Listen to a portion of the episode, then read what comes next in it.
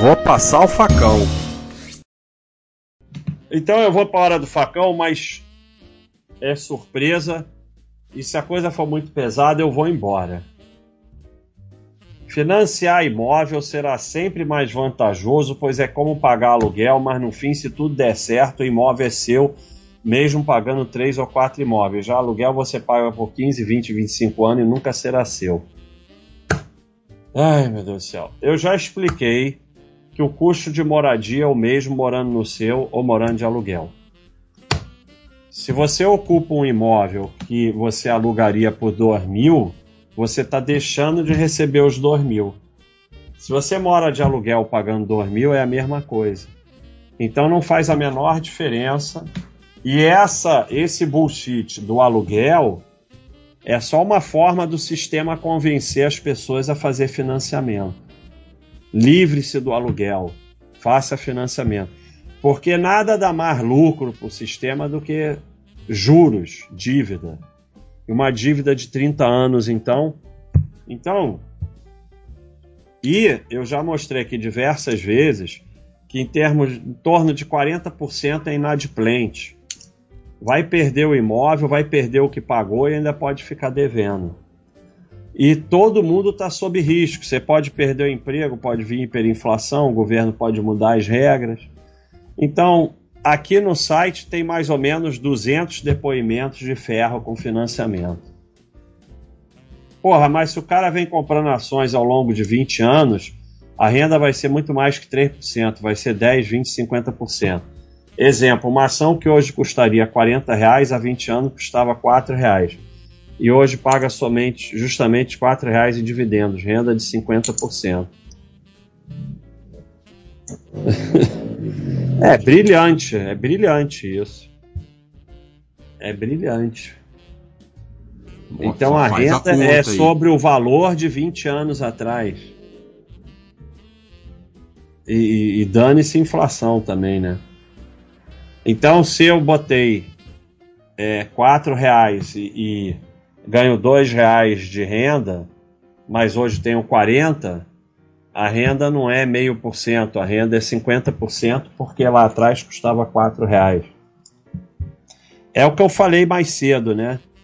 É, a pessoa tem necessidade de se enganar. E, e, e tem mais: o que bota comida na sua mesa não é percentual, é real. Então, tanto faz se é, se é 3%, 10%, 50%. O que importa é dinheiro. Quanto dinheiro entra. Então, é, isso é pensamento muito maluco, mas é como eu falei. As pessoas têm necessidade de se enganar, só que a realidade sempre vai se impor. Então, quando você se engana, por exemplo, que vai viver do governo quando ficar velho, e fica com raiva de mim porque eu digo que isso não vai acontecer, você vai passar fome. A realidade vai se impor. E a realidade não está preocupada com justiça. Ah, mas eu botei dinheiro, não sei o que. É injusto. É injusto, mas você vai passar fome. Então, quando você acha que a renda é de 50% porque há 20 anos estava sei lá o quê, mas é 50% de 4 reais, não vai comprar nada, porque o que interessa é real.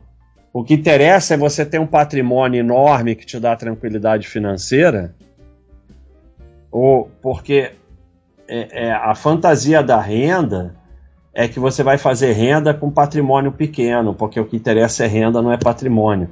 Mas isso é uma conta que não existe. Não existe você fazer renda que pague suas contas com patrimônio pequeno. A renda é proporcional ao patrimônio. A renda não é proporcional ao que você botou 20 anos atrás. É maluco demais, Thiago. Eu não estou conseguindo aguentar.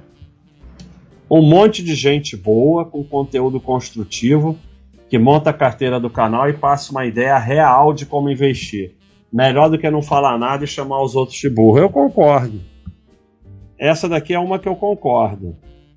A, a pessoa, as pessoas, que é ingênua o suficiente, que é tão ingênua, que acha que vai ter carteira do canal, carteira da corretora, carteira do sei lá o que, e basta você seguir e se dar bem, tem que seguir essas coisas mesmo. A, carteira, seja lá do que for, só tem um objetivo: gerar corretagem, gerar cliente, gerar curso, gerar o que for. Por que, que alguém divulga a carteira? Só tem, como eu tenho falado, só tem dois tipos que divulgam seus investimentos: bobo alegre e caça-cliente. Por que alguém vai ficar divulgando sua carteira? Carteira do canal. Sabe?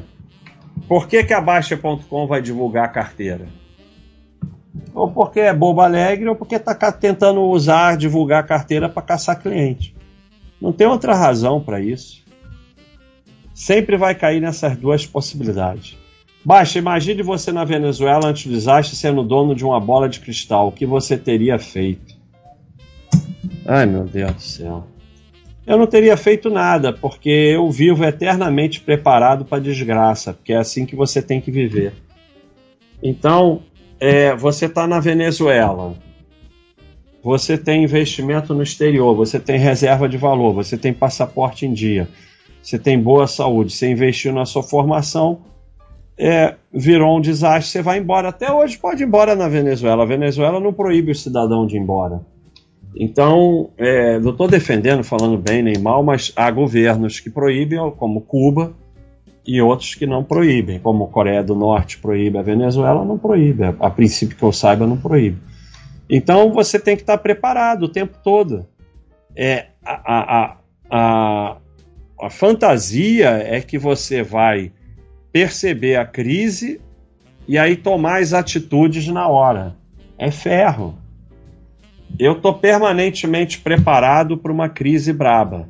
Isso faz com que meu patrimônio seja um pouco menor, mas esse é um seguro que vale a pena ter. Porque se aqui virar um caos semana que vem, eu pego minhas coisas e vou embora. Vou viver tão bem quanto aqui? Não, mas não vou morrer de fome. É só isso. Se virar um caos semana que vem, você pode ir embora e não vai morrer de fome. É para isso que você tem que se preparar. Se você não tiver assim, você tem um problema. Então, adivinhar não faz a menor diferença. Vamos ver se passou alguma aqui pesada essa hora do facão.